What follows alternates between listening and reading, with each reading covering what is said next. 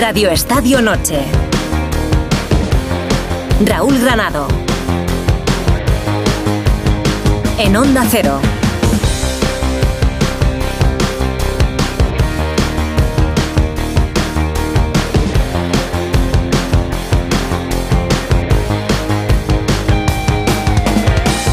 Pues 26 de diciembre y feliz Navidad. Buenas noches a todos, a todas las que estáis al otro lado de la radio para pasar un buen rato hasta la una de la madrugada para contaros todo lo que está pasando en el mundo del deporte en un día en el que en España no hay fútbol, pero sí pasan cosas como que Vitor Roque está volando hasta la ciudad condal, mañana tiene que llegar a Barcelona y allí pues va a ser uno de los grandes focos informativos, no solo de mañana, sino también de los próximos días, de las próximas semanas, en este Barça que tanto necesita las buenas noticias y sobre todo la ilusión para la gente, porque es verdad que por lo demás no ha sido un gran día en Barcelona porque hay alerta Pedri, no sabemos, y ahora os lo vamos a contar, si el futbolista va a poder llegar a disputar la Supercopa y porque también ha sido un mal día para Alexia Putellas.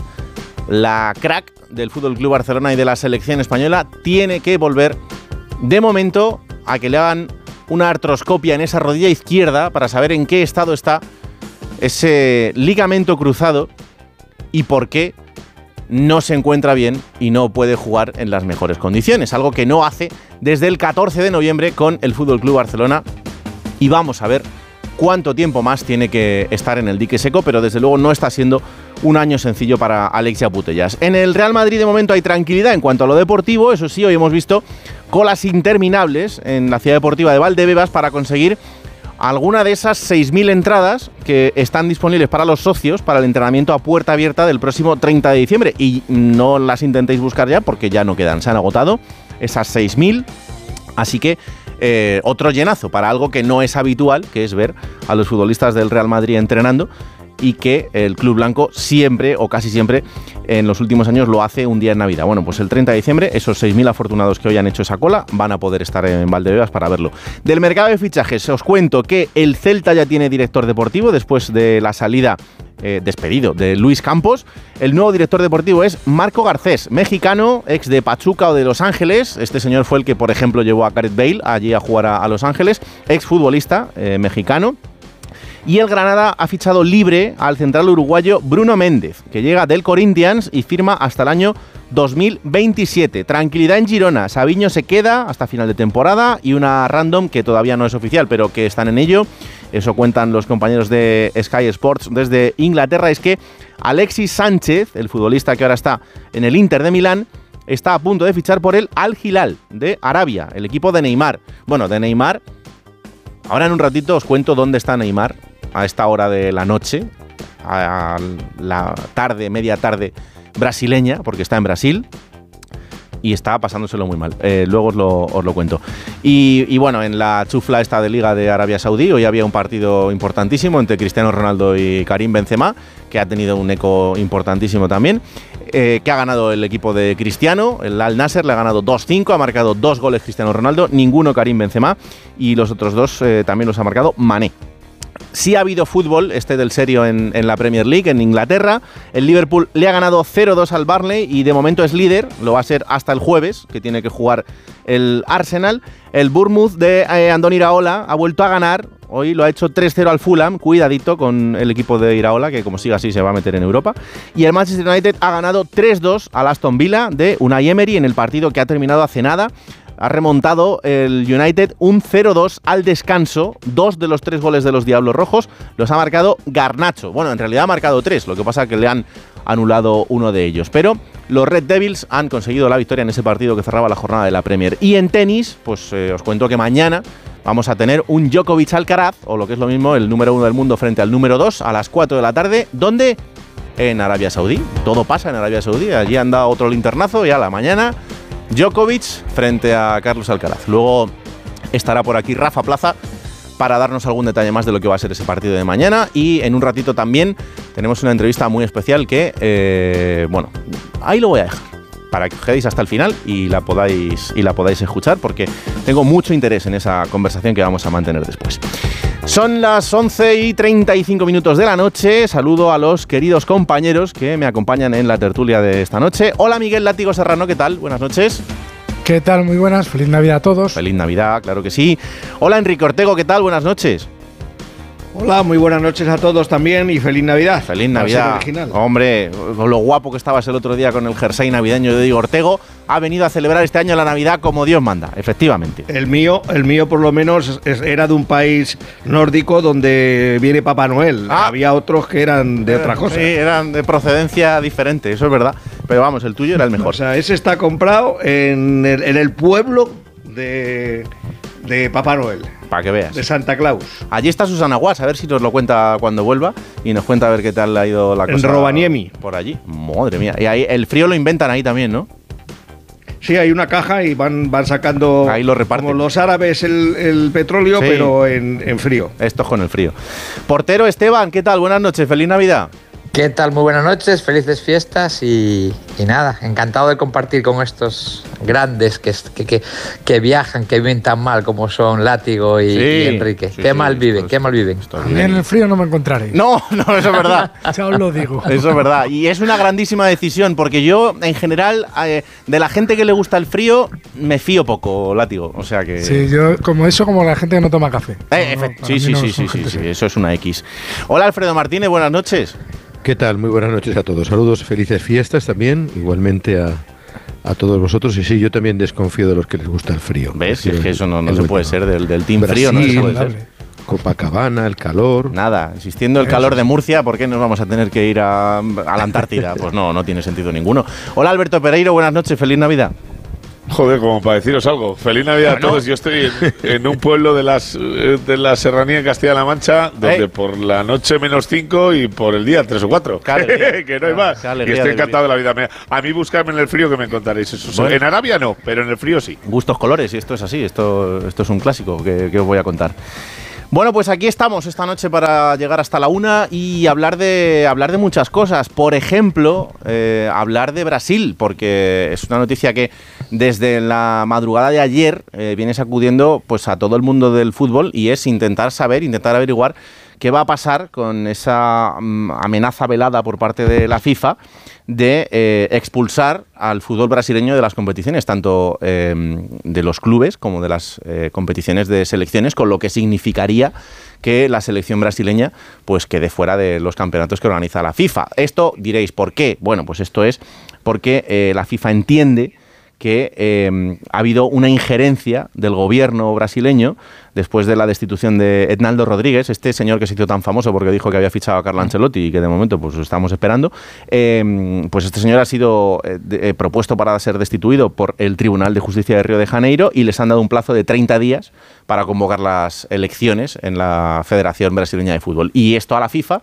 pues le ha sentado muy mal porque ha dicho que no puede haber ningún tipo de injerencia que entre en el día a día de, ninguna confederación eh, que forma parte de la FIFA y que si no lo solucionan, pues pueden ser eh, excluidos de las competiciones.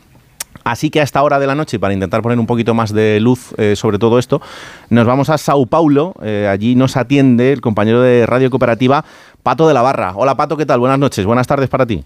Hola, Hola, muy buenas noches, Raúl, Alberto, es un placer conversar con ustedes. Sí, efectivamente, y no se trata, Raúl, de una eh, amenaza velada, ya fue enviado un documento, eh, enviado incluso firmado por eh, dirigentes tanto de la FIFA como de la CONMEBOL, en los que ya indican que habrán penalidades muy fuertes contra la Confederación Brasileña de Fútbol, esto firmado por los directores de la FIFA, Kenny Jean Marie, y de la CONMEBOL, Montserrat Jiménez Granda, quienes deben viajar a San Paulo, es decir, a Río de Janeiro, donde está la sede de la Confederación, el día 8 de enero, que sería el día en el cual está marcado para que eh, el juez eh, José Perdiz, que está designado como interventor de la justicia por parte de la justicia de Río de Janeiro en la Confederación eh, Brasileña, llame a nuevas elecciones en el plazo de que tenía de 30 días. Esto realmente ha provocado aquí un remesón muy fuerte porque... Mm. Eh, de acuerdo a, la FIFA, a los reglamentos de la FIFA, eh, las, eh, las entidades del fútbol no pueden recurrir a la justicia ordinaria.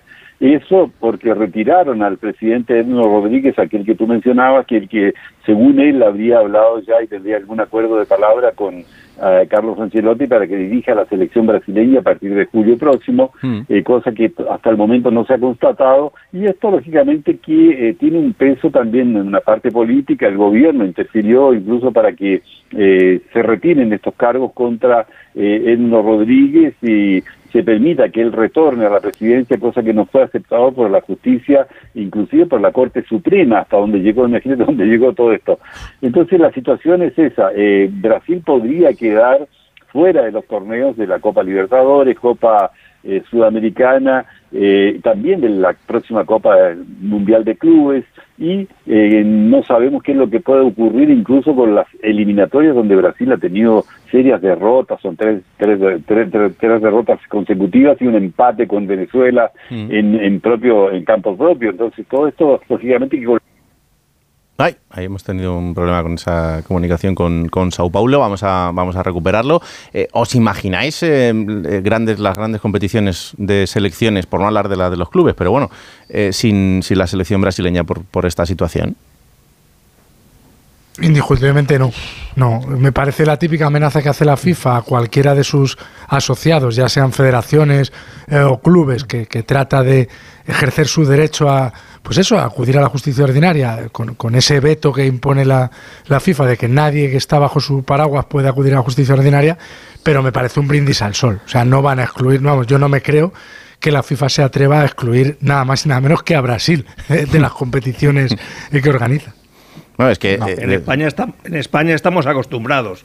Ya en la época de Blatter y la época de Villara, que venía el primo de Zumosol a cerrarnos el garito y a echarnos de las copas de Europa, de los mundiales, de las Eurocopas y de todos los sitios. Eh, o sea que no es la primera vez que lo hacen, ni será la última. Y a España, cuando Blatter se presentó en Madrid para amenazar al gobierno español porque, porque quería intervenir en, la labor o la gestión, mejor dicho, de Ángel Villar, pues e inhabilitarle o, abrirle un proceso de inhabilitación, pues vino Blatter a Madrid, eh, movió todos los hilos que pudo mover, pero no hubo ninguna sanción para para el fútbol español. También es verdad que el Consejo Superior de Deportes se rajó y al final no hizo lo que había prometido hacer contra la gestión de Villar. Hmm. Bueno, pues nosotros tenemos el ejemplo cercano del Barça, ¿no? El Barça tiene latente la amenaza de la UEFA con respecto al caso Negreira. ¿Hasta qué punto llegarán hasta el final y si, y si sancionarán a un club? Porque al final a estos organismos les interesan. O sea, Brasil en un mundial es como prácticamente la pelota. Si tú no tienes a.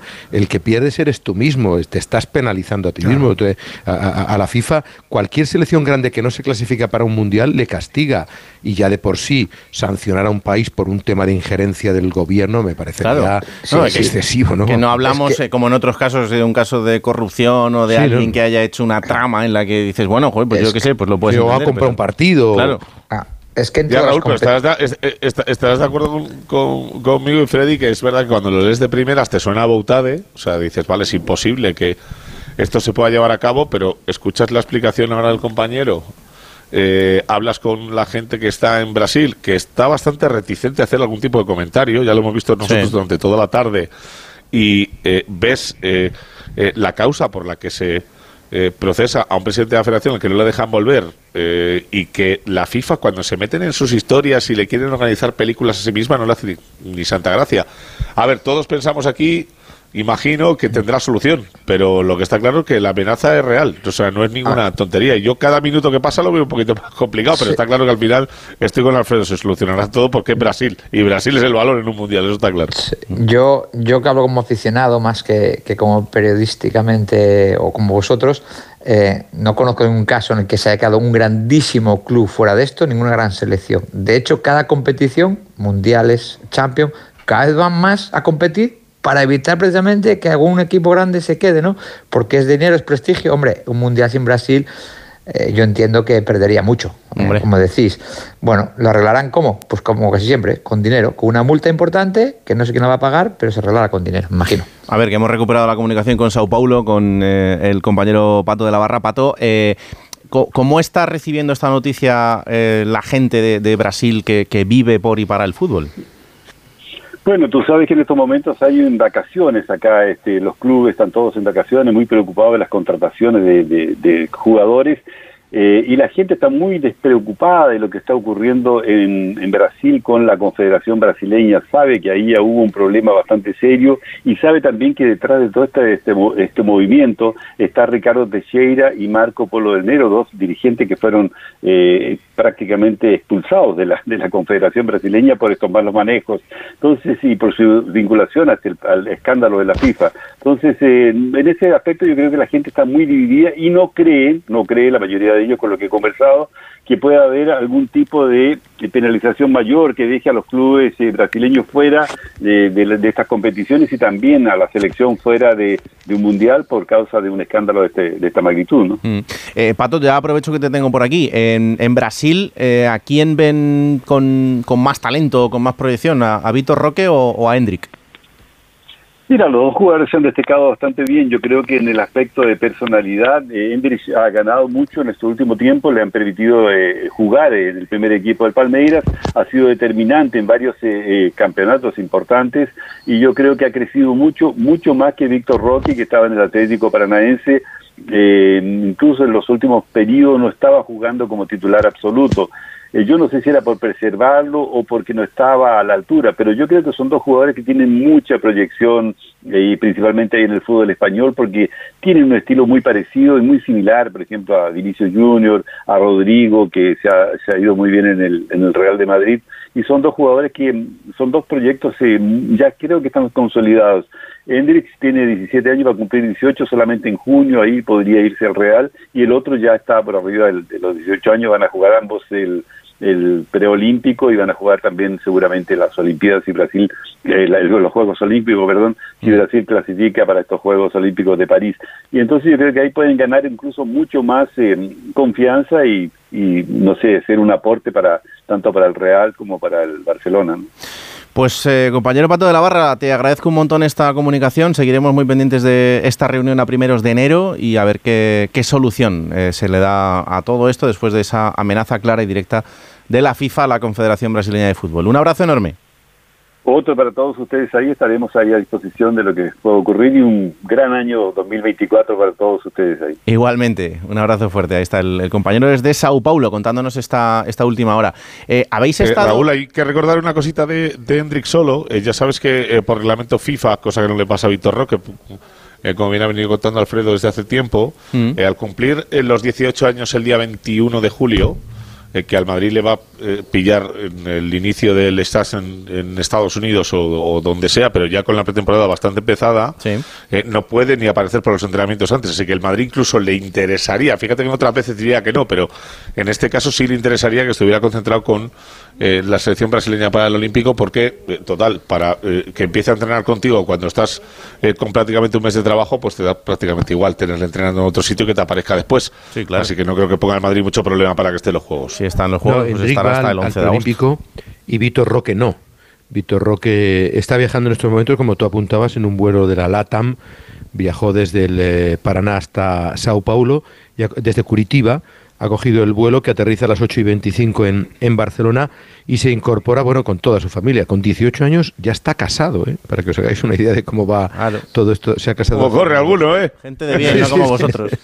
y viaja con, con, los padres y estará eh, preparado para entrenar el, el próximo día 29 Sí con el Barcelona eh, ha tenido la suerte de que no va al preolímpico. Le ha costado 30 millones de fijo más 31 en variables que pagará el Barcelona. Y de hecho el, el Barça en los dos últimos días habéis podido ver en redes sociales mm. cómo se está volcando imágenes de tigres en el césped del Estadio Olímpico. Estoy muy enfadado con eso, estoy muy enfadado con eso. Tigre solo hay uno, Alfredo. Esto no puede el tigre Falcao. Hombre, claro. Pero es que este no es el tigre, este es tigriño. Ah, bueno, entonces Es como el hermano pequeño de Falcao. Entonces es un gato. No, pero sí me llama la atención lo que comentaba mm, desde Brasil en torno al, al futbolista. Hay quien apunta que tenía mucho talento. Bueno, bueno es un jugador, son jóvenes los dos. Mm. Quizás Enrique esté más consolidado. Pero es que eh, Víctor Roque ha estado lesionado. ¿eh? Ha estado lesionado en los últimos tiempos y quizá eso haya mermado su presencia. Y a lo mejor también lo que decía, el Paranaense no es el Palmeiras, es un club más modesto y para ellos los cerca de 31 millones fijos más los variables que paga el Barcelona, yo creo que le salvan varias temporadas. ¿no? ¿Quién os pone más a vosotros, Víctor Roque o, o Látigo? Eh, yo les he visto poco a los dos. Son dos jugadores como cualquier brasileño. Es muy difícil que un jugador brasileño no te sirva para un highlight de dos minutos y te parezcan todos Neymar. y luego ninguno es Neymar. Neymar ha habido uno.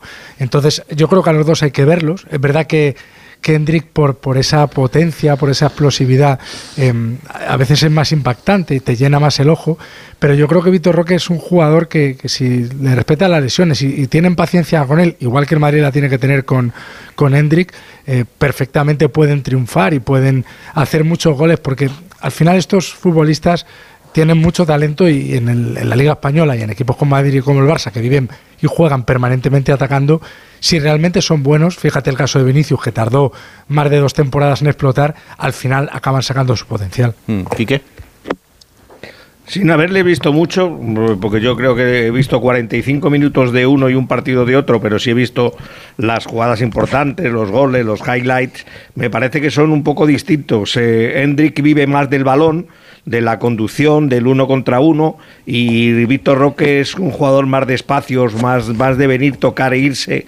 Eso es por lo poco que he visto en su partido, porque tampoco han, sido, han tenido una continuidad tremenda ninguno de los dos en sus respectivos equipos. Mm. Esteban, ¿cómo es para, para un futbolista, eh, en este caso desde la visión de un futbolista que viene de, otro país, eh, el llegar a un, a un, gran equipo en el, en el mercado de invierno? Esto, eh, y además siendo, siendo tan joven, ¿no? Y siendo tu, tu, primera experiencia en Europa y, ante un transatlántico como es en este caso el Barça. Es que yo veo excesivas expectativas en ambos jugadores, ¿no? Cuando bien apuntas una cosa. Primero, vienes al Real Madrid de Barcelona, al Fútbol Club Barcelona, con lo que eso representa, que ya para un jugador consolidado en España es un salto eh, y que no todo el mundo es capaz de, de, mantener su nivel de juego de otro equipo en estos equipos. ¿Por qué? Por la exigencia, por la prensa, por, porque cada partido tienes que ganarlo y hacerlo bien. Segundo, eh, vienen de Brasil. Y, normalmente hablamos de Vinicius y Rodrigo, pero ambos empezaron en Castilla. Otros jugadores tuvieron que irse otro previo paso por Europa. Ellos vienen directamente aquí y todo el mundo los ve ya de, titulares. Y, luego, pues eso, ¿no? Eh, adaptarse a la exigencia, al ritmo de Brasil. Yo estoy de acuerdo que si tú los ves en highlights son muy buenos, pero los defensas de Brasil no son los defensas en Europa y mucho menos en la Liga Española, donde aquí el ritmo, la presión, eh, la calidad de los defensas españoles es mucho mayor que, en Brasil y son para mí mm, son eh, promesas, realidades y verlo titular como algunos apuntan ya, lo veo bastante lejos bajo mi humilde criterio. Hay una, una, una realidad es que bueno, la sensación que tengo yo, con el desconocimiento absoluto que tengo de Víctor Roque y con lo que me he empapado en el último tiempo de, eh, de Hendrik, que eso te ha llegado a espabilar. Pues estamos hablando de que Hendrik hace seis meses no era titular. En, Suplentísimo. En, eh, eh, Palmeiras era muy suplente y de repente ha pegado un petardazo de locos, uno por la lesión de un compañero, ha empezado a meter goles, se ha venido con el brasileño siendo decisivo. ha crecido muscularmente. Encima hemos conocido de él dos cosas. Una, que tiene cabeza, que también influye cuando vienes con 18 años o 17 a, a, otro continente, a otro país, en club tan grande como el Madrid, con la exigencia, con lo que pesa la camiseta y con lo que te genera la prensa y, y el entorno nada más llegar, eh, por, por, por, el manejo de idiomas, por venir otro día tan tranquilo, estar tres, cuatro días en Madrid y, empezar a empaparse un poco de lo que era esto.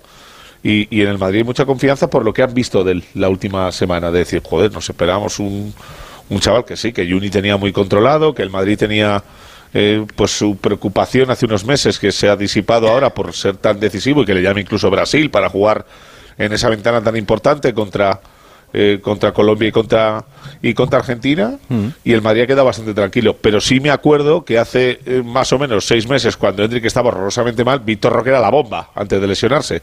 Así que qué suerte tenemos de que con toda la pasta que hay por ahí lo que engaña a la Premier a los jugadores con eh, meterle un equipo de media tabla pagándole mucho y demás pues que se vengan al Madrid al Barça. Eso sí que creo que hemos tenido bastante suerte yo creo, Alberto, que Madrid y Barça están buscando los nuevos Vinicius. O sea, el ejemplo perfecto. Claro. al Madrid no, no, el, ejemplo perfecto es ese futbolista. Es decir, me Pedro decía Látigo, oye, cuando vino eh, Vinicius estaba ahí en el filial, fue formándose y tal, y explotó de una manera hubo paciencia con él por parte del club. Y eso es lo que yo no sé si el Barça tendrá la paciencia porque no lo puede tener. Hay quien habla de que Lewandowski está en el punto de mira, de salir y tal. A mí me parece que darle la responsabilidad a Víctor Roque de sustituir a Lewandowski o de poner una referencia en ataque no está preparado. Ya empezamos mal si pasa eso, Freddy. Claro, claro. Pero, pero que yo creo que ahora mismo todo el mundo suspiraría por tener su Vinicius, su, su Rodrigo a un precio, bueno, 30 millones de euros más o menos por un mega crack. Hendrik ha sido más caro, ¿eh? Hendrik, ¿cuánto? Sí, casi 50. Bueno, eh, eh, Víctor Roque son 30 más 31 en variables. Pero fijaros, hay una cábala, Raúl, que es llamativa. Eh, en, brasileños, en el 2003 llega Ronaldinho, en el 2005 el Barça gana la Champions. 2013 llega Neymar, el del barco, y en el 2015 gana la Champions. 2023 llega eh, Tigriño, Víctor Roque, y a lo mejor 2025 bueno, la Champions bueno, Barça. Bueno, bueno. No, sería mala cosa, estaría Ay, bien invertido el Oye, dinero. Alfredo, terminas el año con buenas cuentas. ¿eh? Hay que agarrarse a la cábala. A mí, a mí me llama la atención, eh, eh, hablando del Barça, de Víctor Roque, las ganas que tienen de, de ponerle como sustituto a Lewandowski. Y es que Claro, eh, que los dos juegan de delanteros, pero, Está la pero gente la mosca. realidad es que en el área se desenvuelven totalmente distintos. Es decir, yo pienso más, eh, o estaría más preocupado si me llama Rafinha o yo Félix que Lewandowski. ¿eh? Mm. Eh, a- vamos a hacer una pausa y a la vuelta de pausa, yo creo que de, de estos que están aquí hoy conmigo, igual el Látigo Serrano es el que más cruceros ha ido. No sé, igual no, eh, igual me equivoco. pero- Tampoco soy muy de crucero, ¿No? pero Yo he hecho unos cuantos, ¿no? ¿eh? No. Ah, ojo, Esteban, Esteban. Mira, yo- ahí tenemos a Esteban. No sé yo yo- cinco. Pero yo cinco. Apunto. No sé yo si serán como este que está pasando ahora. Venga, una pausa. Radio Estadio Noche. Raúl Granado. Lo tiene el fan y la rapera, el ciclista y la motera, el que se viste de gala y el que celebra en pijama. Es un extra de ilusión. ¿Y tú? ¿Tienes ya tu cupón del extra de Navidad de la 11? No te quedes sin él. El 1 de enero, cupón extra de Navidad de la 11, con 80 premios de 400.000 euros. Todos tenemos un extra de ilusión. A todos los que jugáis a la 11, bien jugado. Juega responsablemente y solo si eres mayor de edad. Lo ves así, este ritmo no puedo seguir. Radio Estadio Noche. Raúl Granado. Para obtener más de ti, porque no quieres cuando yo quiero. Está más frío que el mes de enero. Pido calor y no das más que hielo. Bueno, pues a las 6 de la tarde, eh, hora brasileña, desde Santos, salía un barco. Y en ese barco, la gran estrella de ese crucero, que va a durar tres días, es Neymar Jr. Neymar, que ya sabéis que está lesionado, que lleva un tiempo sin jugar en el Al Hilal, que es el equipo eh, de Arabia Saudí que le sacó del Paris Saint Germain con un montón de millones de por medio. Pues eh, jugar al fútbol no. Pero esto de celebrar fiestas, esto, en esto es el rey. Hola Alberto Fernández, buenas noches. Hola Raúl, ¿qué tal? Buenas noches a todos. Cuéntale a la gente en qué consiste esto de- del festival este que se está montando Neymar allí de tres días. Bueno, es un gran evento. Sí. ¿eh? Ney en alta mar, haciendo el juego de palabras. Eh, Yo creo que es macroevento, más que un evento. Oh, es eh, por final de año. Buena sintonía que acompaña sí, sí, a- sí, sí. Al nivel. Y tú lo has dicho, ha salido hoy de Santos, barrio de Janeiro. Son tres días. Hace Mm. una única parada en Bucios, en, Bras- en Brasil. Son tres días de travesía. Eh, Neymar tiene evidentemente el patrocinio, lo prepara junto a una conocida empresa de, de cruceros. Y la ruta está preparada desde hace bastantes meses. El principal reclamo, evidentemente, es Neymar, eh, con la fama que arrastraba de, de toda su carrera deportiva con las fiestas. Y son a fiesta por día tres fiestas, que Muy son bien. el plato fuerte de cada día. Sí. Eh, la primera es una fiesta tropical. La segunda es una fiesta do branco, que es tipo ibicenca. Ibicenca, Ibicenca. Y la última, fiesta de fantasía, que aquí eh, digamos que la temática Esa es la ir buena. con disfraces, Mm. ¿eh? que esta es seguramente la que más le guste a Ney. Sí. Eh, hay que decir que eh, el crucero, mm, debido a la magnitud, tiene muchas más opciones de ocio. O sea, tiene casinos, tiene una bolera, tiene cine. Hombre, que no falte de Hay nada. un parque acuático, en fin, no es solo la, la fiesta pura y dura. Mm. Eh, más o menos son 3.500 personas las que se han embarcado en este crucero. Y aquí es donde es para agarrarse a la silla, porque los billetes eh, oscilaban entre los 1.000 y 6.000 euros No por dinero, billete no para cada uno de los pasajeros. Claro, hay algunas actividades que iban ya incluidas, más comodidades, camarotes, etcétera, pero Mm. eh, son 1.000 el más barato. Y bueno, pues la dieta, las bebidas, todo eso va incluido. Y hay que decir que, evidentemente, este proyecto Neymar lo tuvo que negociar en su día con el Paris Saint Germain, cuando Sí. se empezó la Le idea. costó, le costó la negociación. Le costó, pero ahora con el Al Hilal, pues tú lo has dicho, lleva lesionado. Ah, le Yo creo que no ha tenido ningún inconveniente y la imagen del día respecto a este tema es esa, ¿no? Neymar subiendo la rampa del crucero Mm. con una muleta. Anita le ha gustado el traje, dice que, iba muy guapo. Luego le han, colocado eh, un collar que, bueno, no sé, o sea, no sé cuánto debe costar ni cuánto debe pesar, porque el, oro macizo de, de ese Pero está un calibre- poquito gordinflas, Neymar, ¿no? No, un poquito no, debe pesar como, como 10 kilos más de los, de los que debería. Pero Mira, claro, unos mofletitos bien ricos, ¿eh? el, el muchacho ha ido a pasárselo bien. Em, em, No sé muy bien el concepto fiesta tropical. Yo no sé, Látigo, si tú esto me, me puedes dar luz un poco, pero. No, supongo que te, pondrán mucha fruta, te Ah, pondrán un, bueno, unos un collares. de coco bueno para beber. Sí, así. claro. O sea que to- todo será coctelería, pues eso, de kiri, caipiriña y, y Visto así. y- Alfredo, y- tú- y hasta que el cuerpo aguante. Tú que has visto crecer a este muchacho futbolísticamente, eh, esto, eh, la verdad es que la imagen es un poco penosa. Sí, pero bueno, eh, es la, la factoría Neymar, ¿no? Son, son empresas. Ten en cuenta que estos futbolistas tienen que mover para mantener la maquinaria, ¿no? A mí me da pena porque mm, yo me atrevería a decir que si no es uno de los cinco jugadores con más talento que ha habido en la última década, no hay muchos más. O sea, Neymar habría sido balón de oro si él hubiera querido. Él se despistó, se perdió, que si las fiestas, que si Brasil, que si eh, la hermana, los cumpleaños, pero a mí como talento me parecía un jugador descomunal. No sé si recordáis el 6 a 1 del Barcelona al Paris Saint Germain, él fue la gran Joder, estrella. ese día jugó lo que quiso. Ese día, pero él- ese día acaba el partido y la gente venera a Messi, aquella imagen icónica levantándose estilo Joao Félix eh, ante el público, y él se da cuenta de que por mucho que haga en el Barça no lo va a conseguir. Y Messi le dice, tú quédate en el Barça que yo te convertiré en balón de oro. Y no, no fue así.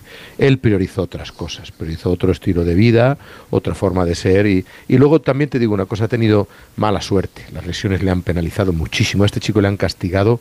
Tú ves imágenes de, de, Me- eh, de- eh, Ortego lo recordará. A Maradona le pegaban, pero a Neymar le han pegado mucho. Y los tobillos los Francia tiene la han inflado.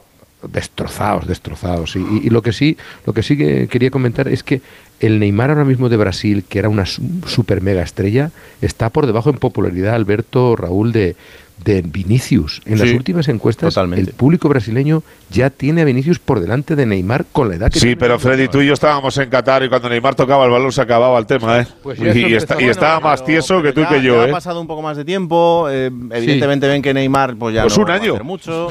Y Yo- claro, hay que apuntarse yo- al nuevo. La gente olvida muy pronto. Yo quería comentar Pero que ya no está en el fútbol de verdad. Claro. tuve la suerte de, Y eso la gente jugar, no se, se da cuenta de ello. tuve la Ya suerte de jugar en otro contra, fútbol. Claro. contra Neymar y creo que es el talento, uno de los talentos tirados a basura de porque sí que tenía talento. Yo le he visto regatear a un jugador y volver a buscarle para regatear otra vez y hacerlo. y eso lo he visto yo, yo jugando, ¿eh? O sea, yo de portero. Pero sí que creo que no supo convivir o no supo ayudarse de, de tener a Messi a- al lado. Y también El digo una fútbol cosa. no era su prioridad, Esteban. Eso es, Yo pero creo. también digo una cosa, Alfredo, le pegaba mucho más y peor que a Vinicius. Muchísimo más. Porque Mucho sí más que a nadie le han pegado. O sea, pero en Brasil, las increíble. imágenes de Brasil, cuando el Madrid eh, está a punto de firmarlo y mandan al médico y pasa reconocimiento, el presidente del Madrid, que era un enamorado de ese jugador y que te hablaba de, de una de las cosas que, que ha dicho Alfredo ahora de Víctor Roque, que con 18 años está casado. Quiero recordar de memoria que Neymar con 19 años ya tenía un hijo. Sí, en sí, Brasil. sí. Y, era, y, y con 19 años, pues igual era ya capitán de la selección brasileña. Y en Brasil le hacían unas entradas, pero unas entradas a la cadera, o sea, a, a partirle textualmente por la mitad. En España, quizá es donde menos, por eso es donde más ha lucido, porque es donde más se le respetó, eh, pero es que en Francia es que le han roto el tobillo tres veces, tres veces o cuatro, en- en- y aún así tú ves sus números en el PSG.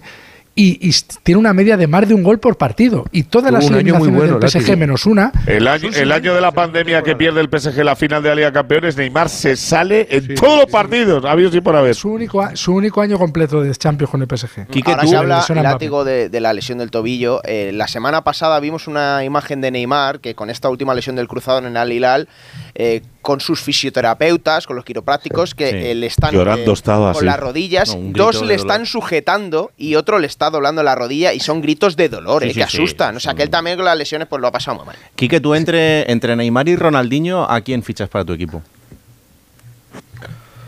Uf, es que Ronaldinho era muy bueno, ¿eh? Fue el mejor los dos han pecado de lo mismo, de, dejar al fútbol en, un segundo plano y, dedicarse a su vida tanto como al fútbol o más. Pero es que, ¿a quién quieres más? ¿A papá o mamá? Entre Ronaldinho y Neymar, no sé con quién quedarme de los dos, vamos. Hmm. Pero eh, cualquiera de ellos jugaría en mi equipo. Aunque luego se tuvieran que tomar 10 caiperinas al día. Pero si luego en el campo dejaban todo lo que llevaban dentro, eran futbolistas espectaculares. Bueno, pues vamos a estar pendientes de esos vídeos que salgan de ese barco, porque ya los primeros... El tercer día, Raúl. Eh, ¿Cómo era fiesta tropical, no? Tropical, sí, sí. No, fantasía, fantasía, fantasía. disfraces, es el último día. Eso, esa, esa me gusta a mí. esa, eh, Alfredo, ¿cómo está Pedri? Pues mira, hay un expediente X en torno a la, figura de Pedri, ¿no? Pedri en principio tenía un, un, golpe que había recibido eh, después del entrenamiento del partido ante el Valencia. El club dijo que era baja y se apuntaba que iban a intentar recuperarle ante la Supercopa. Las últimas informaciones dicen que no va tan bien y que por tanto estaría de baja casi hasta finales del mes de enero, que sería un mes de baja, con lo cual sería un recurrente baja de un futbolista que lleva ya un historial muscular importante y que sería una recaída de esa pierna derecha que le trae a.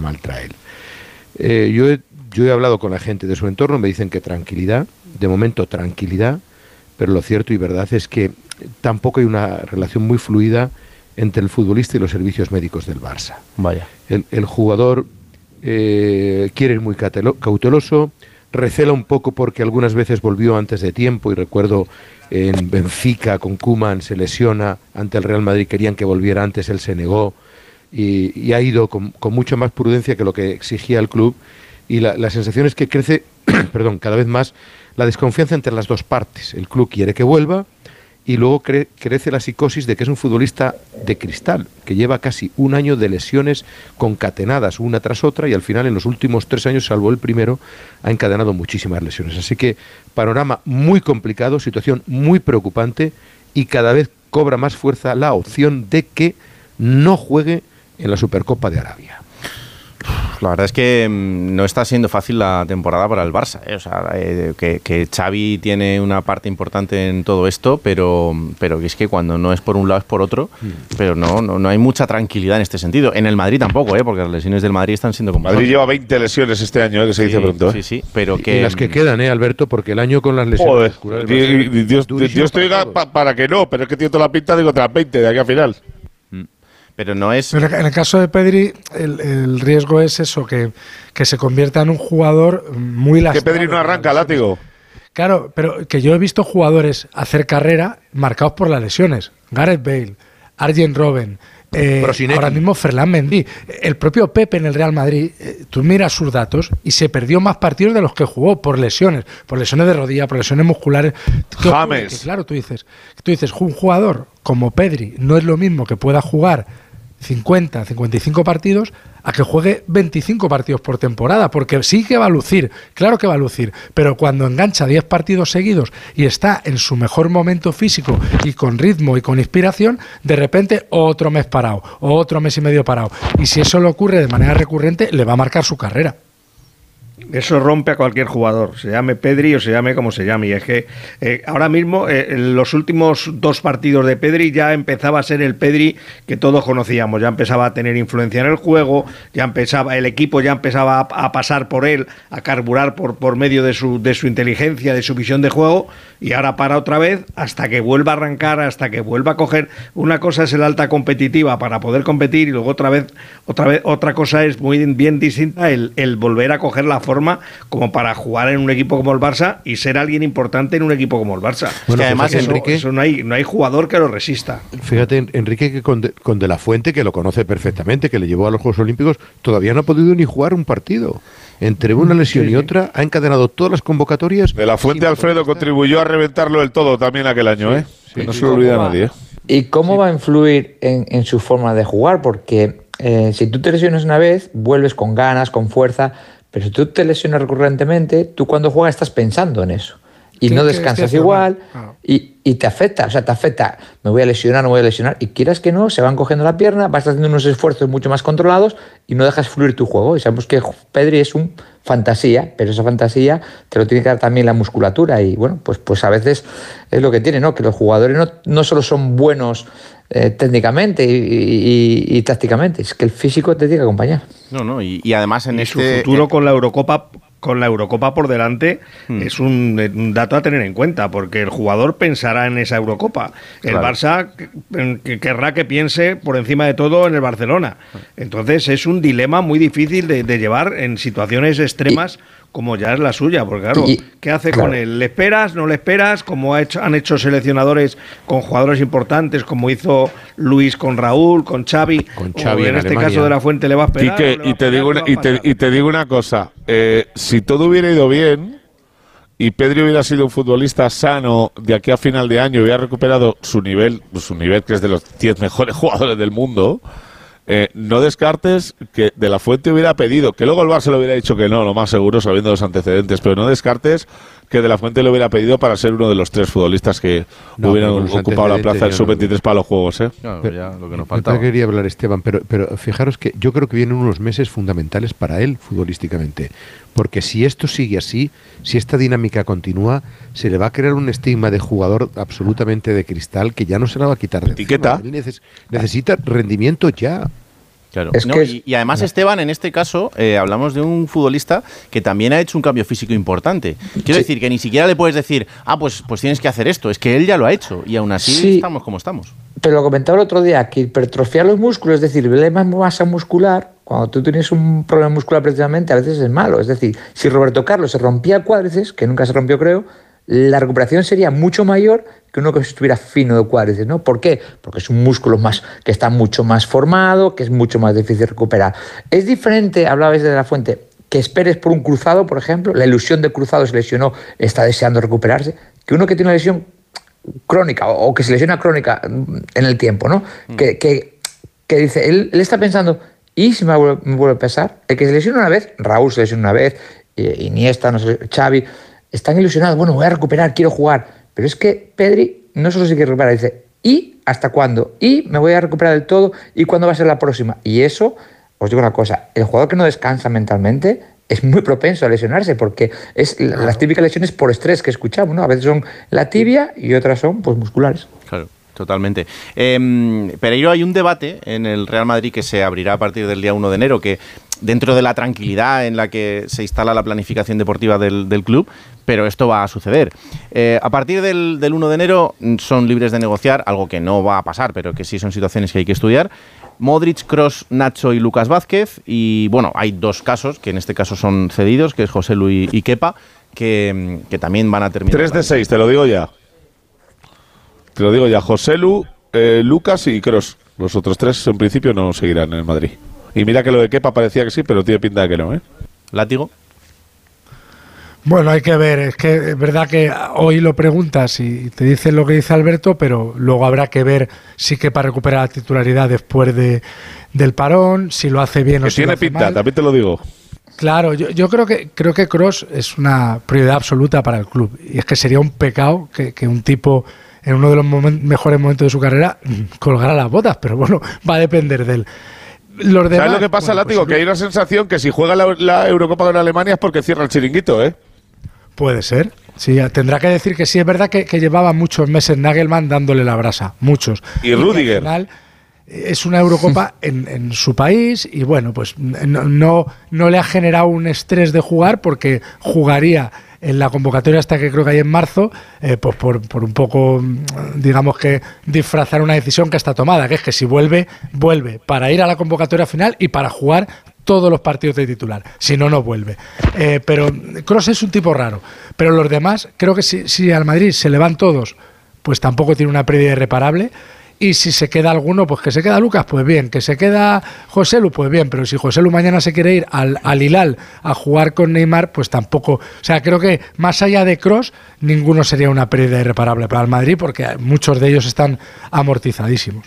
Lo que pasa que sí. Raúl, en enero, en enero hay otro jaleo que empieza otra vez y que me da una pereza. Bueno, ya, pero, pero el caso de Mbappé, eh, eso quedan muchos capítulos todavía y es evidente que en enero no se va a solucionar. Pero em, podemos y lo del central, por cierto, eh, cuidado, eh.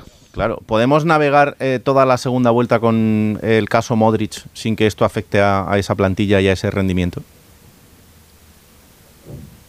Joder, yo lo veo complicado, pero, pero al final. Yo creo que se acabó eso ya. ¿no? Ya ha vuelto Chouameni y yo creo que. Eh, o sea, si Ancelotti mañana le llama a Modric al despacho y le dice, Mister, mira, me ha llamado el al me ofrece 50 millones por temporada y media, pues Ancelotti le da una en el Bernabéu y adiós muy buenas. Te, acompaño al aeropuerto. Te, acompaño yo al aeropuerto y te dejo mis gafas y mi puro para que te lo vaya fumando en el avión.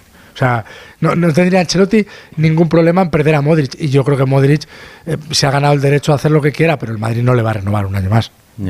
Pero Enrique, em, él va a tener esa, esa inteligencia emocional para, para terminar bien esta temporada y no ver eh, desplantes en lo que es el, devenir normal de un futbolista de su edad y del resto de compañeros que tiene a su lado. Él va a querer jugar cuanto más minutos y cuanto más partidos, mejor. Eso no va a cambiar de repente Modric en este último semestre de la temporada porque haya una Eurocopa después y empieza, y empieza a decir, bueno, pues si juego poco aquí, así llego más fresco a la Eurocopa. No, él va a querer jugar esto lo más posible y el problema es que cuando se vayan recuperando los centrocampistas no va a jugar lo que ha jugado con Chuamení y Camavinga lesionados. Eso mm. es una realidad que él sabe, pero se resiste a, creer que es así. Pero los datos nos dirán cuánto va a jugar una vez que Chuamení Camavinga eh, más Cross que al principio de temporada yo creo que estaba más, más en la cuerda floja que ahora, ahora está mucho más asentado en la titularidad y más Valverde, o sea que es que no caben, no caben. Y que, que, digo, que te digo una cosa, que lo de Cama, que lo de Camavinga ya, ¿eh? que el 29 está entrenando y el, el día 3 está la convocatoria contra el Mallorca. ¿eh? Sí, no, no, que Carvajal, Camavinga, Mendy, Guller y, Vinicius, la Supercopa pues, contra el eh, Barça están a la, a la, vuelta de la esquina y esto va a hacer que sea todo bastante más complicado para la gente que es más veterana y que tiene más edad y eso, y eso es así, lo tienen que entender todos. Eh, Alberto, mañana hablamos, un abrazo fuerte. Muy bien, mañana te cuento cómo está lo central. Por cierto, Vinicius, eh, que hay que completar un pelín ahí eh, la información, ya que has comentado lo de los demás. Eh, en principio, si no hay ningún problema, no está el día 3, no está el día 6, pero el 8 se sube al avión para ir a, a ir a tu querida Arabia y el 10 jugará unos minutitos contra Atlético Madrid en las semifinales de la Supercopa. Un besito, chicos. Hasta mañana. Chao. Pues yo también, a ver si me dejan poner allí un pie. Eh, un abrazo enorme, Pere. Que vamos a hacer una pausa y hablamos de cómo está Alexia Putellas, que es algo que también nos preocupa y mucho. Radio Estadio Noche. Raúl Granado.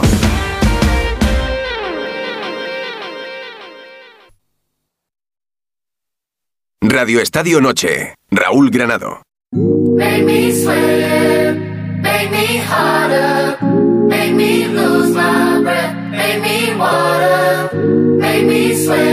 No ha sido otro día fácil para Alexia Putellas, que sigue en este proceso de recuperación, que desde el 14 de noviembre no le permite jugar con el Barça sin dolor. Notaba unas molestias en esa rodilla izquierda y Alfredo eh, mañana tendrá que realizarse esa artroscopia para ver cómo está ese ligamento y, de qué estamos hablando. Sí, es una situación complicada, ¿no? No olvidemos que es la dos veces balón de oro del fútbol femenino, anterior a la otra gran eh, campeona como es Aitana Bonmatí, y lo cierto es que la futbolista lleva un tiempo que no acaba de encontrarse bien. De tal manera que en los últimos tiempos ella misma ha decidido pasar por el quirófano, porque cree tiene que hacerse limpia de esa rodilla. No, no tiene una lesión, realmente eh, fue con la selección, si recordarás, se le hizo una prueba a través de los doctores de la federación y dijeron, tú no tienes ninguna lesión. Y ella se probaba, entrenaba y no encontraba lesión, pero sí tenía molestias.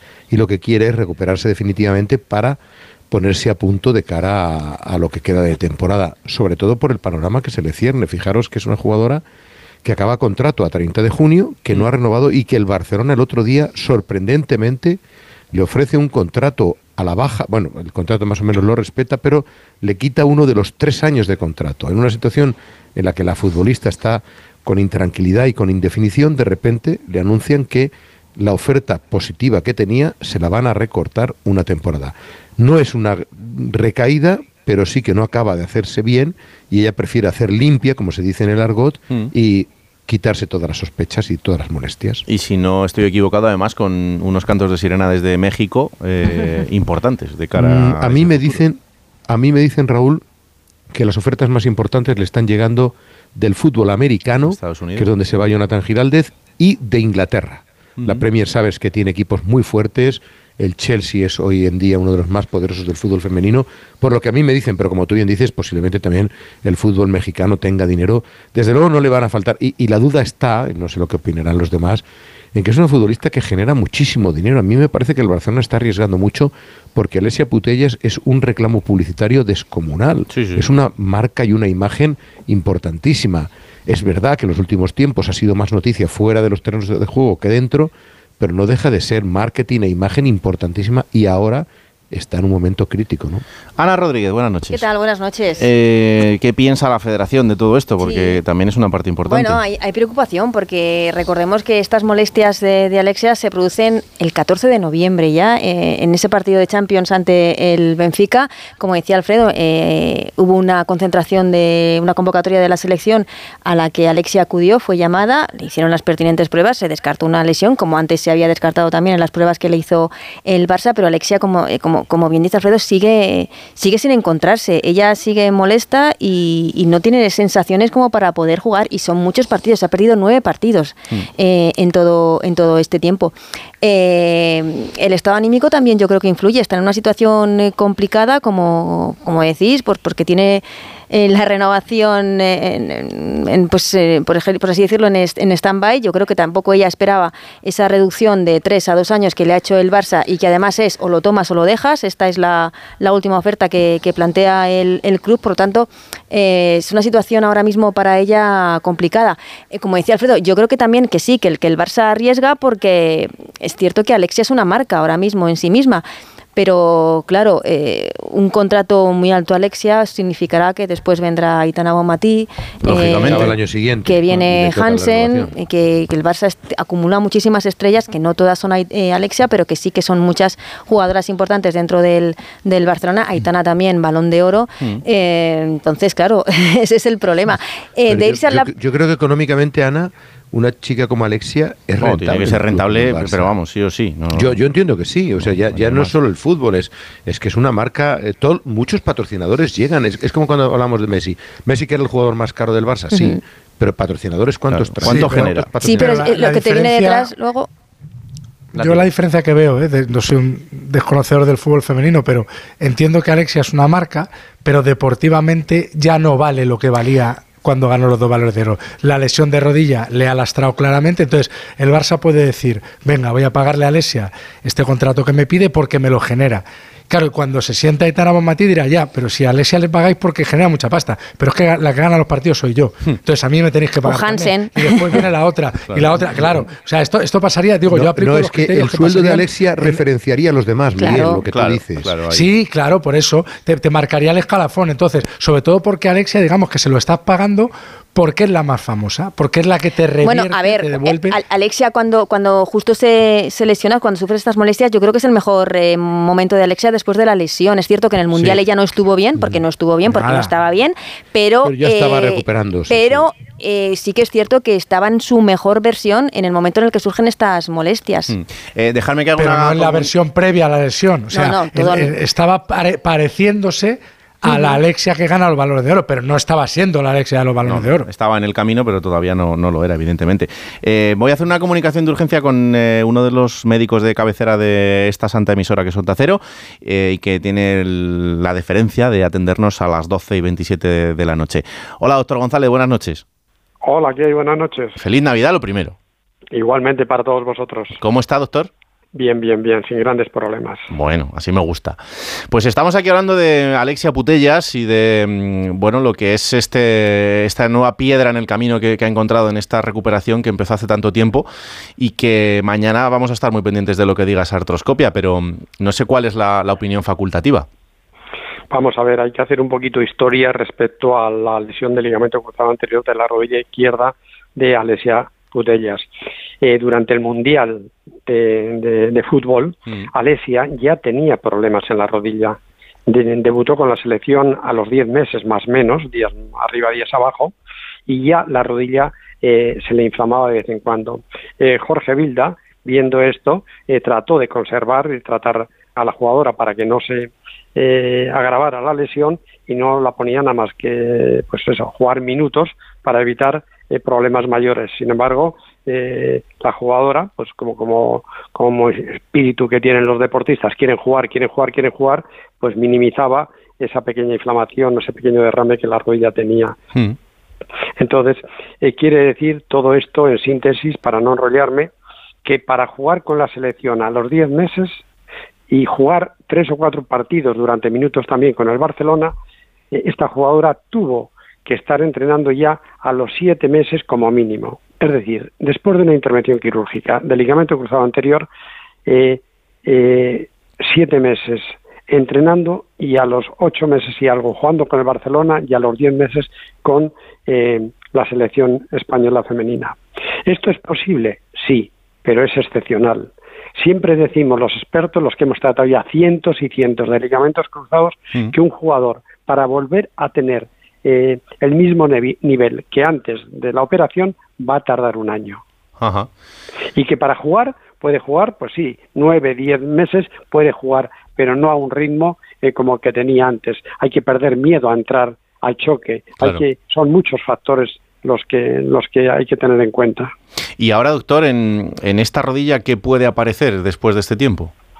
Bueno, pues eh, una de las cosas que puede aparecer es que tengamos un ligamento cruzado anterior incompetente, es decir, lazo, que sea un poquito más elongado de lo habitual, eso es lo que nos podemos encontrar. También nos podemos encontrar alguna pequeña lesión en el cartílago articular que no se vea en la resonancia magnética. Esas son las dos circunstancias que, podemos encontrarnos eh, más importantes. ¿Y hablamos de una recuperación asumible en el tiempo o esto se va a prolongar mucho más? Vamos a ver, cuando se trata de una lesión que viene sobre otra lesión, que es el ligamento cruzado anterior, no podemos decir que la jugadora de un menisco interno va a estar en mes, mes y medio. Sí es cierto que cuando eh, es un, un menisco interno de la rodilla, pues en mes y medio aproximadamente puede estar jugando sin ningún tipo de problemas. Sin embargo, en este caso concreto, no nos tenemos que aventurar en absoluto en eh, tiempo. Y yo, el consejo que le daría si yo fuera su, fuera su entrenador o su médico, diría, muchacha o, jugadora, has tenido un problema importante, vete despacio, vísteme despacio que tengo prisa. Tiene un gran nivel, es una enorme jugadora y entonces si quiere precipitarse, lo único que va a ocurrir es que va a aumentar el riesgo de que esa lesión eh, se perpetúe en el tiempo y no vuelva a ser la misma jugadora. Ajá. Eh, doctor, ¿y por qué hay em, un plazo de recuperación más amplio en caso de, las chicas que de los chicos en esta lesión? No, no, no, no, no. Yo siempre he dicho lo mismo. Desde hace ya 40 años que llevo en el deporte profesional, siempre he dicho lo mismo. Que un ligamento cruzado anterior, para volver a ser el, mismo jugador, tener el mismo nivel, tardas un año. O sea que el plazo no es diferente. No, no, no, no, no, no, no, no. Lo que sí es diferente es que las las, eh, eh, las mujeres se lesionan eh, tres veces más del ligamento cruzado anterior que el hombre. ¿Por qué? Por su anatomía, por su biología y por su biomecánica.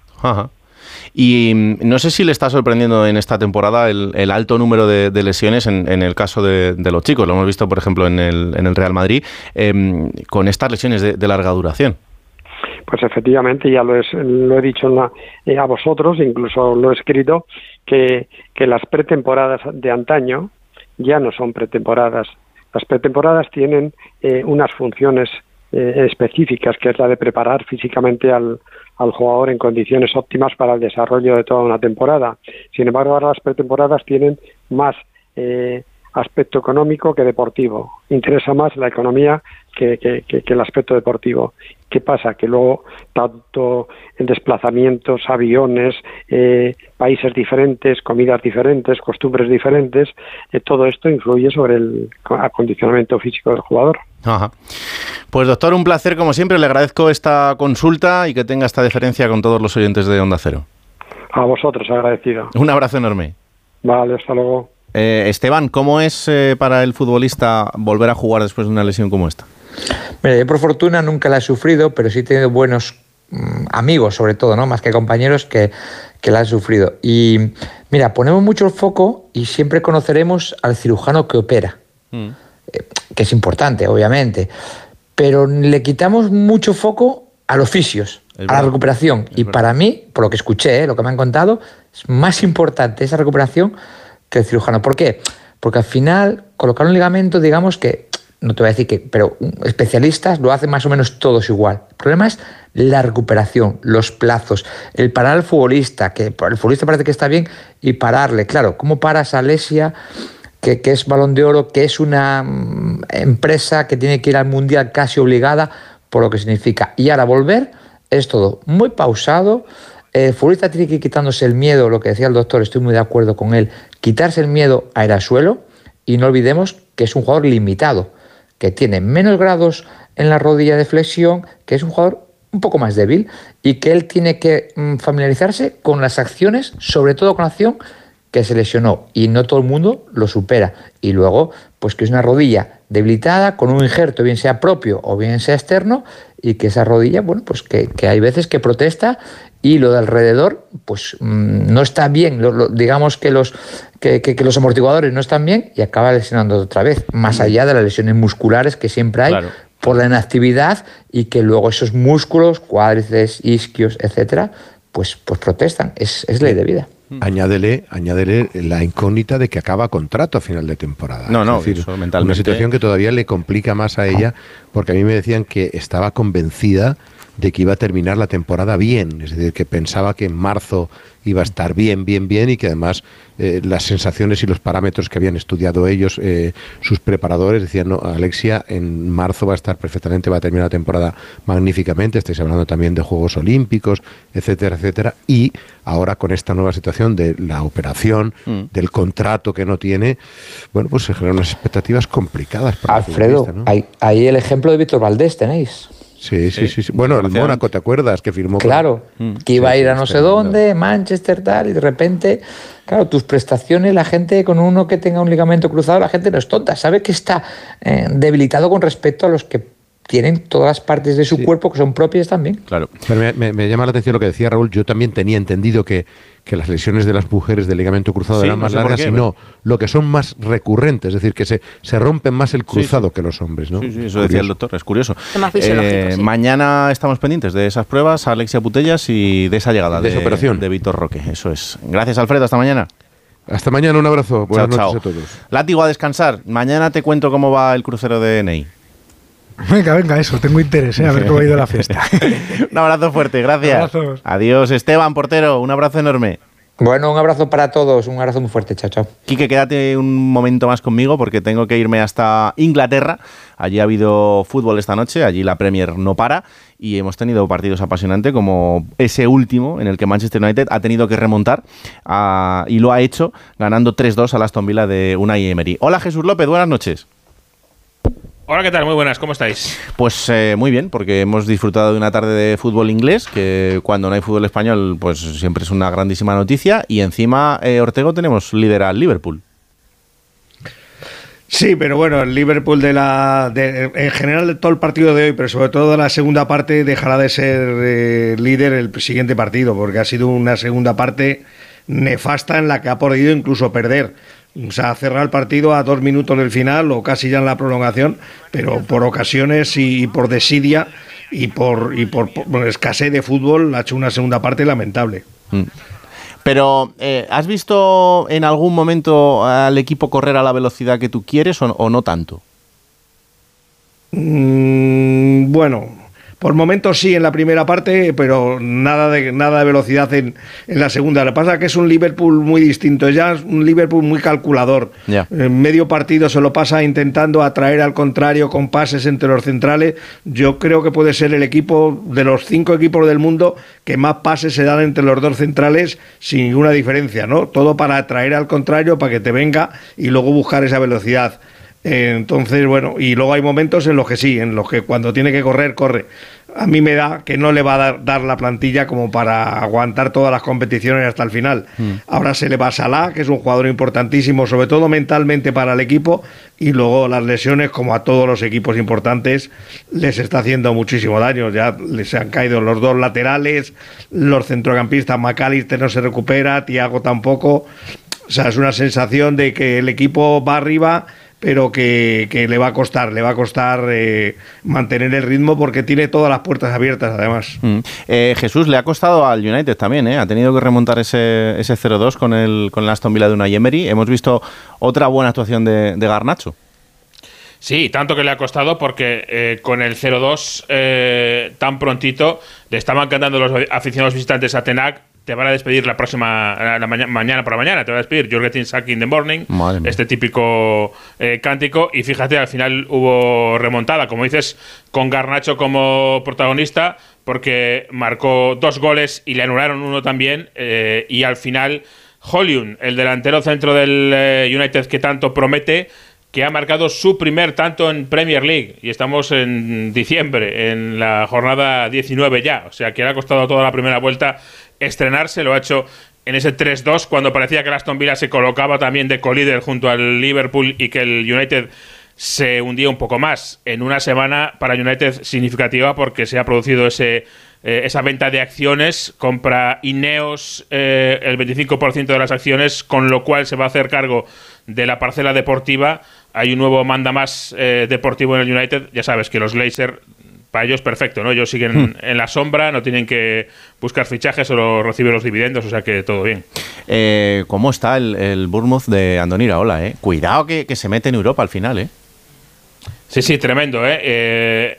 Había empezado mal, no, horrible la temporada y sin embargo está llegando al momento, yo siempre digo, el momento clave de la temporada, porque unas navidades buenas o malas te marcan muchísimo eh, la temporada en la, en la, Premier League y está absolutamente espectacular. En diciembre solo se dejó eh, un empate ante el Aston Villa a inicios del mes y todo el resto han sido victorias, además muchas de ellas a domicilio, ganó a domicilio al Crystal Palace, a domicilio al United, a domicilio al Nottingham Forest y hoy 3-0 al Fulham.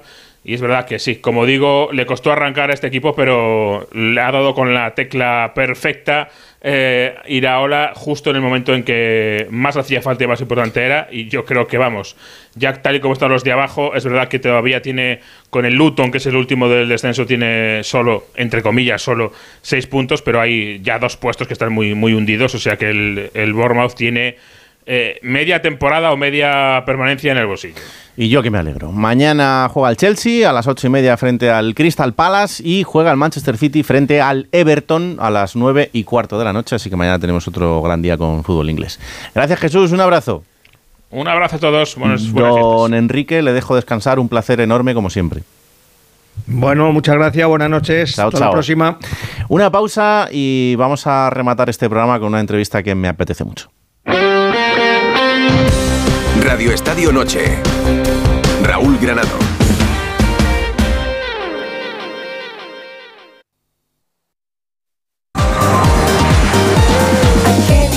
Radio Estadio Noche. Raúl Granado.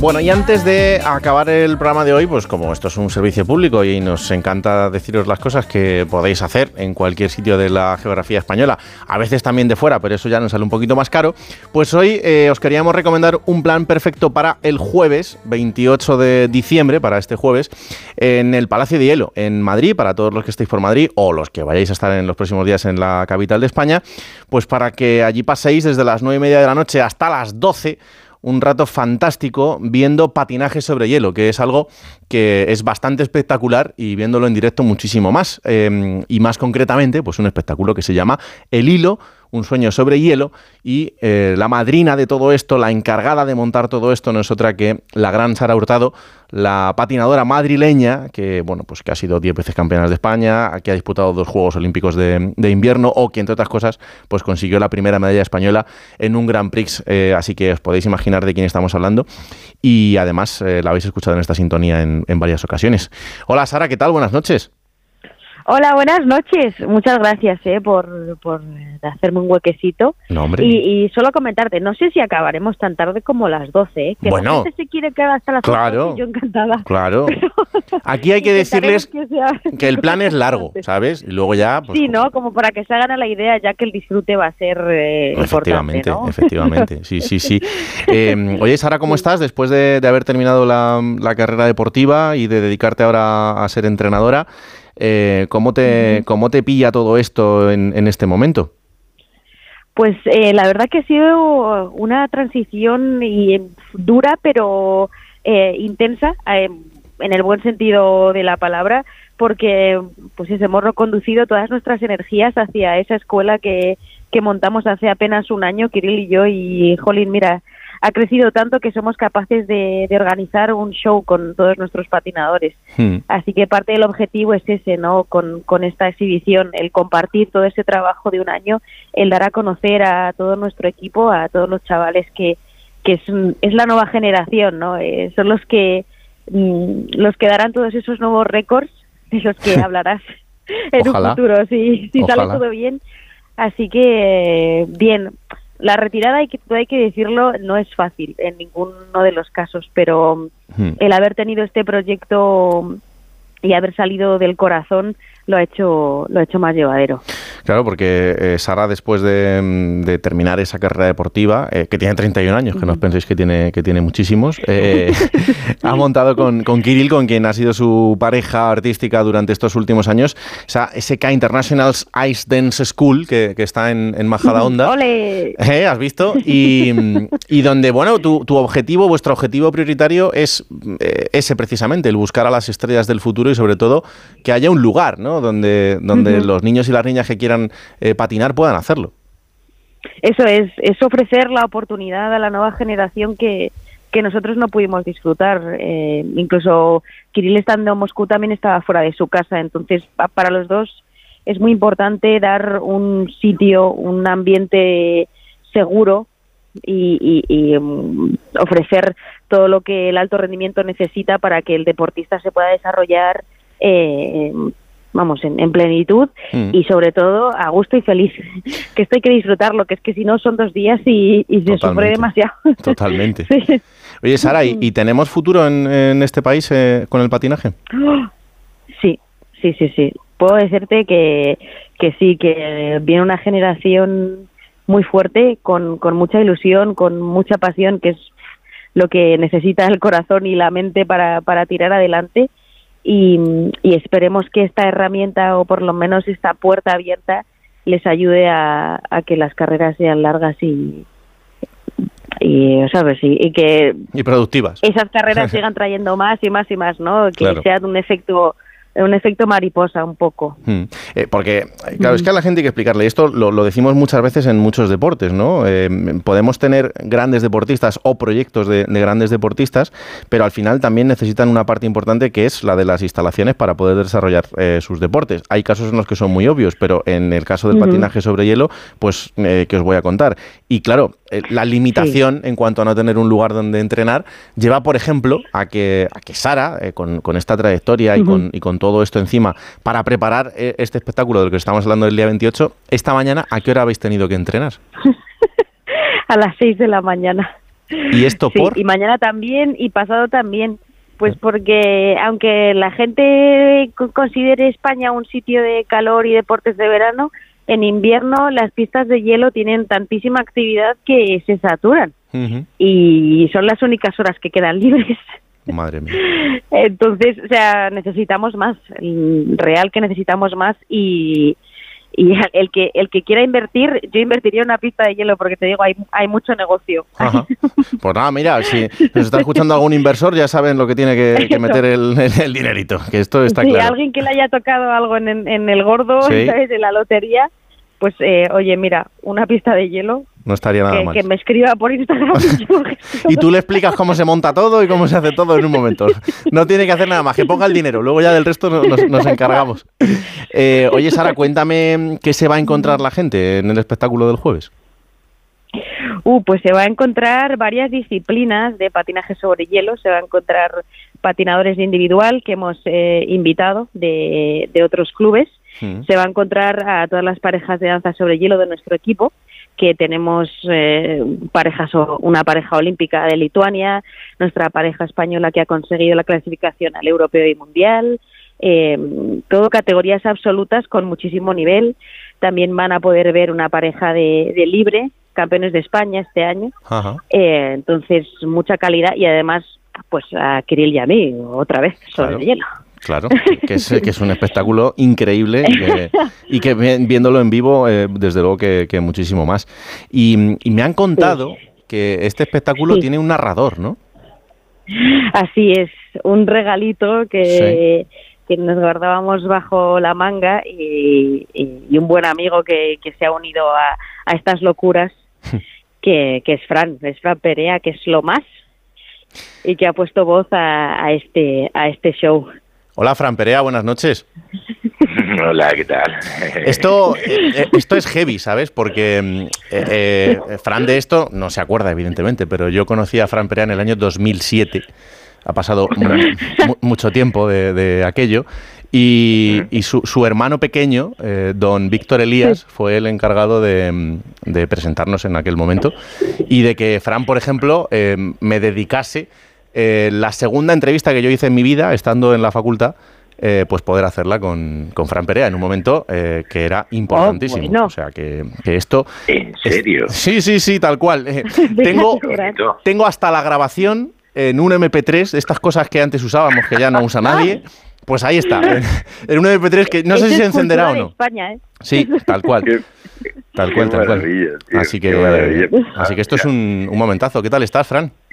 Bien, muy bien. Nada, aquí encantado de, de poder echar un cable también a Sara, que ella, ella, he de decir que yo la lío mucho a ella, o sea que, ya la he liado para dos videoclips míos, o sea, yo cojo, Sara, vente por videoclip, y ella viene encantada, entonces evidentemente había que estar ahí. Yo sé lo que cuesta eh, lo que ella está haciendo, es una cosa complicadísima, de hecho ya venimos hablando de esto durante ya meses, y joder, tiene un valor enorme lo que está haciendo, entonces bueno, pues nada, así podemos aportar nuestro granito de arena, pues pues oye, feliz de, poder hacerlo. Porque esta relación entre estos dos ya viene de atrás, mira. Que rompe el silencio, que precisa te vino a salvar.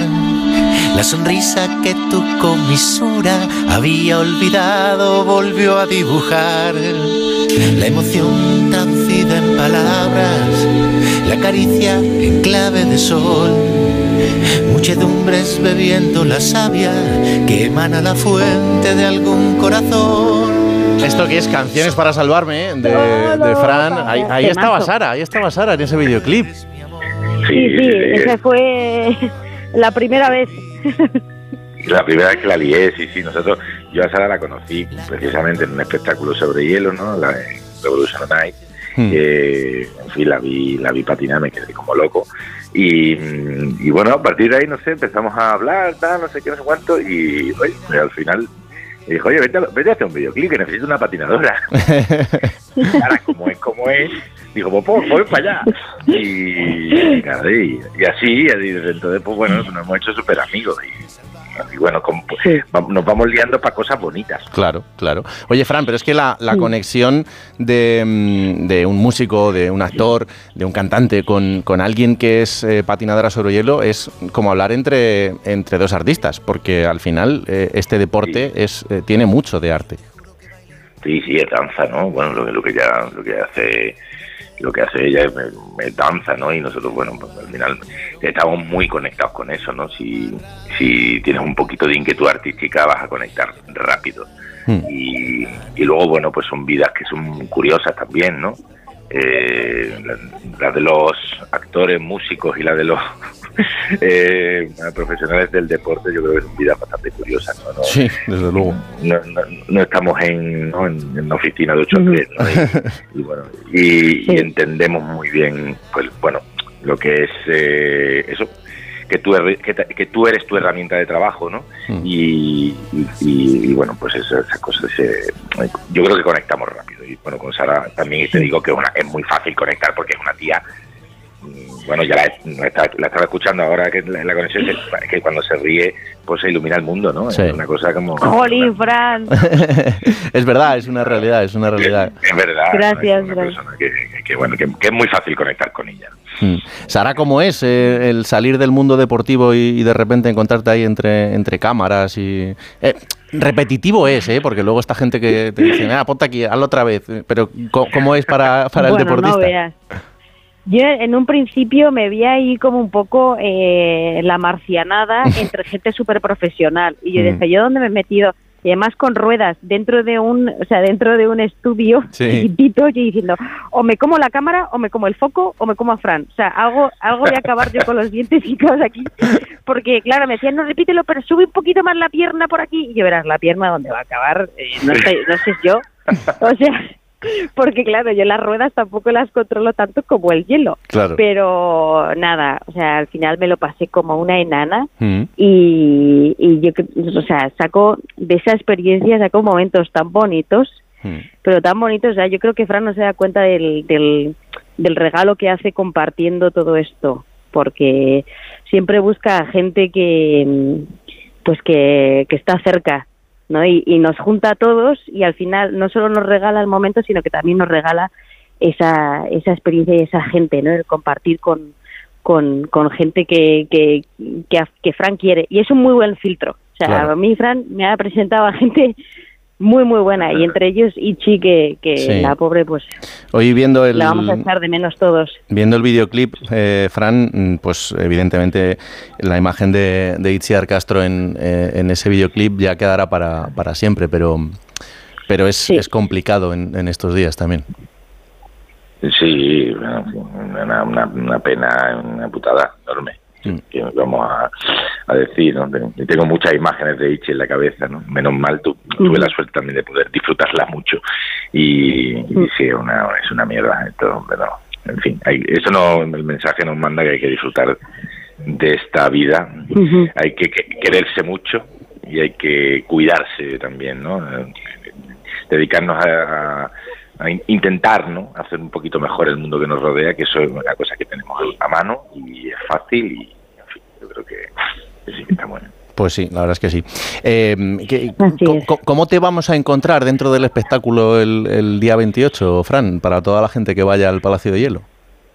Oh, lo, van a, se lo van a encontrar, ¿sabes? bueno, yo he grabado, le, he grabado una, Yo soy el narrador, yo no estoy físicamente, no estoy físicamente, yo he grabado, mi, mi trabajo ya lo he hecho. Hmm. Eh, y, y, nada, la gente va a escucharme y, y bueno, voy a ir poco contando pues eh, esta historia que, sale de la cabeza de Sara y que es preciosa. Y, nada muy bonito o sea lo que lo que cuenta el hilo es muy bonito y yo tengo la suerte de poner la voz. Así que de momento este año solo la voz. Ya si el año que viene a patinar el año que viene, si me pones a patinar sería un espectáculo de comedia. Bueno, bueno, bueno. Eh, bueno, tenéis que verlo, ¿eh? Tenéis que verlo. No, no, ahí hay un, hay un patinador que hemos perdido un talento en España. No, no, pero no, espero, espero que esto, que bueno, que esto salga bien. Yo estoy seguro de que va a salir muy bien. Hmm. Y recomiendo a la gente que vaya a verlo y, y, yo creo que podemos, bueno, en el futuro podremos hacer cosas muy interesantes porque tenemos muchas ganas de hacer sí. Eh, un show o sea, juntos y tal. Pasa es que a mí me pillaba este año atrás mano y eran unas navidades un poco especiales porque yo mm. a principios de este año perdí a mi padre, desgraciadamente, y, entonces, bueno, tengo, tenía que estar en, otros lugares. Claro. Eh, antes de despedirte, mm. Fran, ¿cómo ha sido esto de, volver eh, 20 años atrás y, volver a sentir eh, algo que fue histórico en este país? Es muy bonito, la verdad. Hace un año, hace un año muy curioso. Eh, ha sido uno de los proyectos, yo creo, más importantes de mi vida, no poder hacer, juntar a, juntar a la, familia Serrano otra vez, eh, volver sobre canciones que fueron tan importantes para mí y que bueno que marcaron yo creo generacionalmente un país también hacerlo con gente tan maja que se ha subido al carro eh, en, todos los sentidos, los, desde los que han colaborado en las canciones, los artistas que han cantado conmigo en las canciones, como pues mira Sara que a la que estamos escuchando que mm. también la he liado para otro videoclip de mi corazón.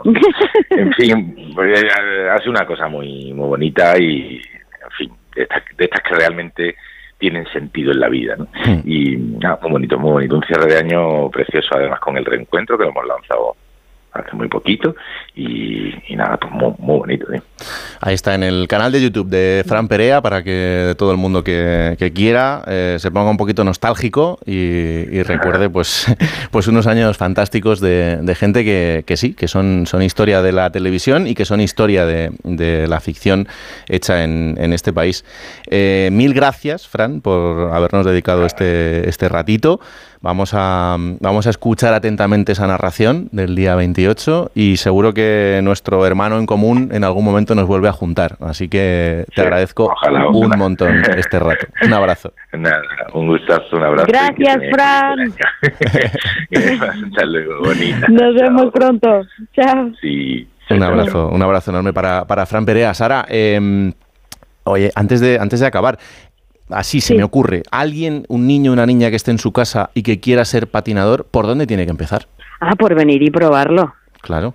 eso por, por quitarse, vamos, por quitarse la tirita directamente así de una, por venir, probarlo y, y tener esa primera experiencia, ese contacto con el hielo y ver cómo es esa sensación de, de velocidad, de un eh, de un medio bastante poco estable, pero también súper divertido y, con mucha creatividad.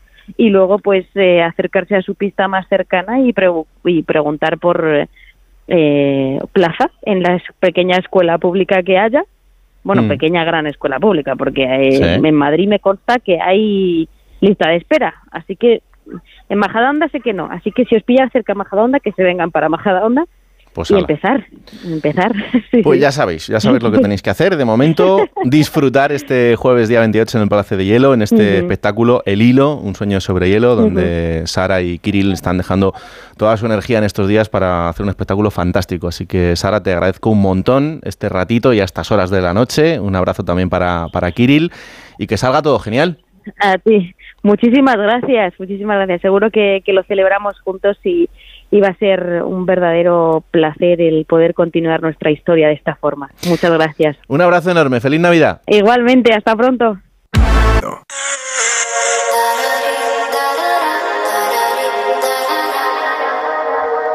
Y a todo esto, mañana a las 4 de la tarde en Riyadh, nada más y nada menos, en el Kingdom Arena de Riyadh, en Arabia Saudí, eh, se va a disputar la Tennis Cup, o lo que es lo mismo, el partido entre Novak Djokovic y Carlos Alcaraz. Hola Rafa Plaza, buenas noches. ¿Qué tal? Buenas noches, Raúl. No está mal, teniendo en cuenta que son el número uno y número dos del mundo. Y bueno, que además han jugado partidos memorables este año, como la final de Wimbledon que ganó Carlitos mm. o la final de Cincinnati que gana Djokovic, y para mí es uno de los quizás eh, tres mejores partidos del año sin, sin ninguna duda. Así que, bueno, aunque sea una exhibición, seguro que habrá tiempo para disfrutar y para ver cómo han preparado la próxima temporada que ya está a la vuelta de la esquina. De momento, Novak Djokovic ya sabe que Carlos Alcaraz es el gran rival. Él definitivamente será uno de los líderes del futuro del tenis. En los próximos 10 o 15 años, seguramente, estoy convencido de que veremos muchas cosas de él ganando grandes torneos. Obviamente, Nadal no ha jugado todo 2023. Roger Federer también se ha retirado este año pasado. Digamos que nuestra era está terminando y ahora mismo pues está llegando a su fin, pero tienes a Alcaraz emergiendo, lo cual es genial, es una gran noticia y estoy contento de haber jugado contra él cuatro partidos muy buenos este año. ¿Apuesta para mañana, Rafa? Bueno, eh, vamos a ponerle tres sets eh, y vamos a poner que gana, que gana Carlos, ya te digo. Ganas de ver, aunque sea una exhibición, cómo están los dos mm. y cómo han preparado la próxima temporada. Y como te digo, bueno, va a empezar ya, eh, literalmente, porque está a la vuelta de la esquina la gira australiana. Y luego en Murcia, toda la gente que esté por allí podrá ver también a Carlitos, en este caso frente a Roberto Bautista. Esta va a ser en casa y esta va a ser una fiesta por todo lo alto, seguro, de eso no tengo ninguna duda. Mañana hablamos, Rafa, y nos cuentas a ver qué tal ha ido. Un abrazo. Mañana hablamos. Un abrazo, Raúl. Chao.